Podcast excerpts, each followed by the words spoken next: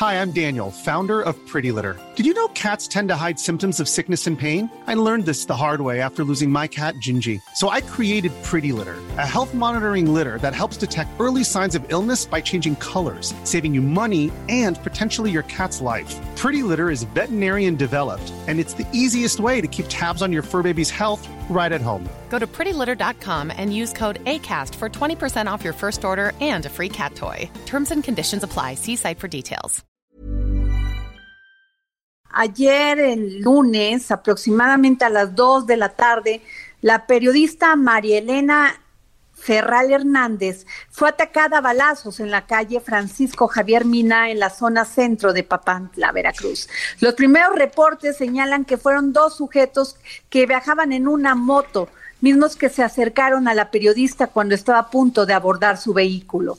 Se intentó salvarla, fue llevada al Hospital Civil de Papantla, pero ahí no tenían el equipo necesario para atenderla, por lo que se trasladó a Poza Rica, Veracruz, al nocosomio regional. Se dice que recibió transfusiones de sangre a las 20 horas, ingresó a la unidad de terapia intensiva, pero hora y media después se confirmó el descenso de la comunicadora. Esta mañana, colegas de Ferral se manifestaron con una marcha en calles de Papantla para exigirle al gobierno se esclarezca el asesinato de la reportera. Pero ¿quién era María Ferral? María tenía 50 años de edad y 30 años de experiencia periodística en radio, televisión, prensa y medios digitales. Fue fundadora del portal Veracruz Quinto Poder y su fuente principal pues fue pues sí fue la política, se dedicó a hacer periodismo político. Y bueno, parece, al parecer ya habían amenazado a María Ferral y este y es por eso que le pedí a mi queridísima amiga, gran periodista Violeta Santiago que nos tomara esta llamada periodista veracruzana y autora de un maravilloso libro que se llama Guerra Cruz de la situación que se vive en el tema de la delincuencia, de la violencia, en este maravilloso estado, mi estado, Veracruz. Muy buenas tardes, Violeta. Muy buenas tardes a todos, Adriana, Jorge, Oscar, muchas gracias por, por la llamada para hablar pues de este tema que ha generado mucho dolor, mucho enojo, mucho coraje en los periodistas, pero sobre todo en los periodistas que radican en el norte. Claro, ¿cómo, ¿cómo se dio esto, Violeta? O sea, porque supuestamente ya habían amenazado a María Ferral. Sí, así es. Eh, años antes. De acuerdo con, con notas que ya habían sido publicadas, eh, al menos en dos ocasiones en los últimos años, María Elena Ferral ya había dado a conocer amenazas. Primero en el 2016 por parte de un entonces eh, candidato a la diputación local, por el PRI, que después se pasó al, al PAN, que es eh, Camerino Basilio Picasso Pérez, fue exalcalde del municipio de Coyutla. Eh, según lo que contó María Ferral a, proceso, fue que eh, estaba en un restaurante y se topó con él y que frente a, a los hijos de, de, ella, él mencionó que no le quedaba mucho tiempo de vida. Eh, posterior, esto fue en el 2016. Posteriormente, eh, apenas el, el año pasado, eh, ella volvió a denunciar junto con otro grupo de periodistas de Poza Rica y de Papantla que eh, estaba siendo acosada por redes sociales con cuentas falsas que se hacían pasar por, por los periodistas y publicaban pues eh, algunas cosas peligrosas que los ponían en riesgo, que los criminalizaban también y ellos acusaban a la administración de Poza Rica sin embargo, bueno, en ninguno de los dos casos se hicieron investigaciones, a pesar de, las denuncias que realizaron, denuncias formales incluso. Y bueno, las consecuencias pues las vimos el día de ayer, eh, fue atacada a balazos, como bien mencionabas al inicio, y aunque eh, estuvo varias horas eh, luchando por su vida, llegó a terapia intensiva, lamentablemente no, no pudo lograrlo. Qué barbaridad, este, Violeta, porque esto hace a Veracruz pues un estado sumamente peligroso para ejercer la profesión de periodismo. Sí, así es, son ya con, con María, pues son 24 periodistas los que han sido asesinados en Veracruz solamente entre el 2010 y 2020.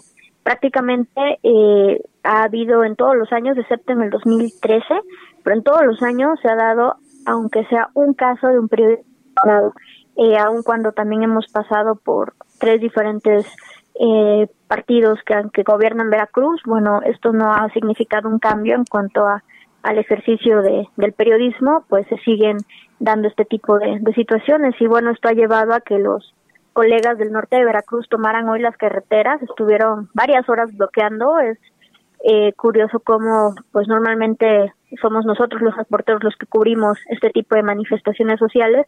Y bueno, ahora los colegas eh, pues de ahí de la zona les ha tocado estar del otro lado, ser ellos los que bloquean, los que exijan y pues las autoridades que demoraron mucho en llegar, eh, no ha habido realmente mayores acuerdos a, lo que solicitan, que es pues eh, justicia clara y expedita este caso, que se aplique el mecanismo federal y pues también que se revisen las condiciones en las que se ejerce el periodismo, ¿no? Desde la precariedad laboral, que es tremenda, eh, tanto en la ciudad como en, en la provincia, como bueno estas condiciones de violencia que afectan a los ciudadanos, pero pues también a los periodistas que, que están en medio de todo esto.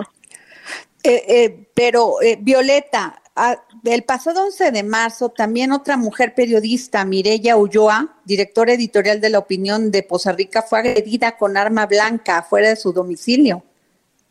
Sí, exactamente. Este o sea, ella no murió, pero fue agredida. Exactamente, ella no, no murió, afortunadamente, pero eh, pues esta ya sería la segunda agresión en contra, aparte de una mujer que ejerce el periodismo. Eh, Mireya Ulloa pues es directora editorial, pero eh, definitivamente tiene una labor periodística y bueno, eh, pues ya serían dos casos en un mes y también hace dos años, prácticamente eh, también en marzo, eh, pues fue asesinado otro periodista en la zona norte y, y años anteriores también, es decir, ya con, con el caso de María Elena Ferral, serían al menos tres periodistas de la zona norte que han sido asesinados en, en los últimos cinco años.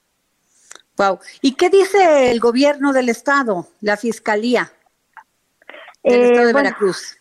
Los, la, el gobierno del estado ayer, ah, bueno, el, gobernador Cuitláhuac García Jiménez, lo primero que hizo fue, eh, pues, ponerse él como el centro del asunto eh, llamaba a que había quienes habían eh, matado antes a la a la periodista eh, y que esto era con afán de afectar a su gobierno.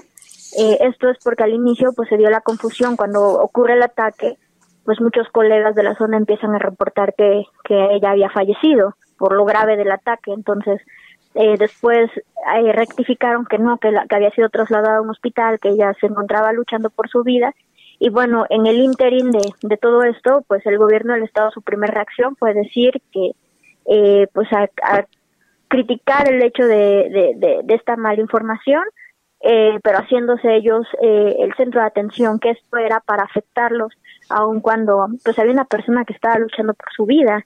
Y bueno, al final, lamentablemente, pues ella sí, sí falleció y pues eh, los comentarios han sido lo de siempre, ¿no? Que van a buscar hacer justicia, que no va a quedar esto impune, pero la situación es que ya pasó, eh, esto debería haberse prevenido, debería haberse evitado, era una muerte que no debería de haber ocurrido. No, porque además la denunció con tiempo. Exactamente, y sin embargo, bueno, ahora la investigación vendrá después y aun cuando en el mejor de los casos que logren eh, detener a los autores materiales y al autor intelectual que, que debe estar detrás de todo esto, eso no le va a devolver la vida. Entonces, eh, aquí la situación es que eh, en estos niveles de impunidad, estos, estos niveles de impunidad han permitido que sigan ocurriendo asesinatos, que sigan sumándose hasta que ya llegamos al número 24, que la verdad nunca imaginamos. Eh, y bueno, ojalá y, y, ya haya un alto, ¿no? No podemos seguir Pero, Violeta, de, desde, desde 2010 a la fecha van de más de ciento y tantos, ciento cincuenta o, más periodistas muertos en Veracruz. Eh, en, en, el país, bueno, en Veracruz son 24. En ah, 24. en, 10 años. En 10 años, perdón. Esta ah, el, la, el dato lo tengo a nivel nacional, sí. Que también es, bueno, No, es gravísimo prácticamente uno de cada cuatro periodistas ha sido asesinado en Veracruz y estamos en un país donde pues tenemos 31 entidades federativas, ¿no? Entonces, eh, esto implica, esto habla de, de la situación grave en, es, en la que se encuentra el Estado y lo difícil que es ejercer el periodismo aquí y también como lo decía eh, más temprano, eh, también eh, se afecta a la sociedad, es decir, esta, esta reportera, María Elena Ferral, es una reportera regional, eh, daba a conocer noticias de, de su localidad, de la zona, eh, noticias que pues no siempre van a llegar a las agendas de los grandes medios que están en la Ciudad de México, por obvias razones, ¿no? Entonces, eh, al perderse este tipo de voces, la gente de estas poblaciones tiene la oportunidad de conocer qué es lo que está pasando en sus ciudades, en sus calles, en sus colonias, y bueno, de esta forma tienen menos elementos para poder tomar decisiones, para poder eh, pues solicitar cambios, para estar informados y, participar también en la vida pública. Claro. Híjole, pues qué que elegimos y que tú ejerces en, en Veracruz libros sobre todas las desapariciones y todas estas muy crudo, muy crudo que ha pasado en Veracruz cuando era un estado maravilloso, precioso, de una calma y un clima verdaderamente este maravilloso, pero además tranquilo. No sé qué pasó. ¿Qué pasó, Violeta? Bueno, como hace algunos meses tuvimos la oportunidad de platicarlo ahí en cabina antes de que pasara todo esto del coronavirus, eh, pues es algo que justamente entra por esta zona, entró por el norte, se instaló y todo esto fue con el amparo de las autoridades. El crimen no hubiera crecido a los niveles que tiene Veracruz ahora si no lo hubiera hecho con, con el apoyo de las autoridades. Entonces, esta violencia que, que todavía se padece, que tiene estas consecuencias gravísimas y a tan largo plazo, eh, se fundaron hace más de 10 años, hablamos del 2008, 2010, eh, pues con el amparo entonces de Fidel Herrera, de Javier Duarte, que permitieron todo esto. De hecho, hace apenas eh, un mes tuve la oportunidad de acompañar a la Quinta Brigada Nacional de Búsqueda de Personas Desaparecidas, justamente en esta zona, justamente en Papantla. Eh, y bueno, el descubrimiento fue terrible. se encontraron más que fosas, cocinas, lugares en donde se disolvían a las personas y todo esto en contubernio con la entonces Policía Intermunicipal de esa zona. Entonces, eh, desde, desde esos años, el gobierno federal también tuvo conocimiento de lo que estaba pasando en Veracruz y no hicieron nada. Y bueno, lo, lo que comentaba, estas son las consecuencias.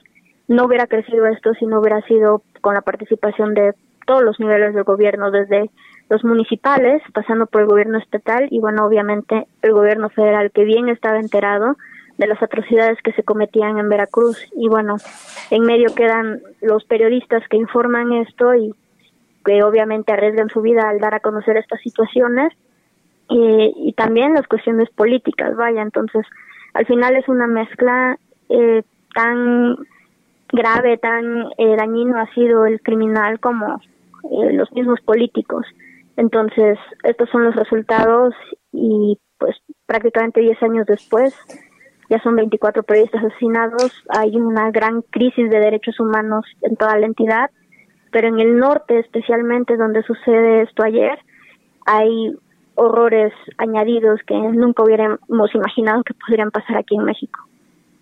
Qué triste, Violeta, pero te, te, agradezco y estamos muy pendientes de que este, te podamos seguir llamando para, para pues tener tu punto de vista sobre esta situación de la inseguridad, de la delincuencia, de la violencia y sobre todo la violencia contra nuestros compañeros periodistas.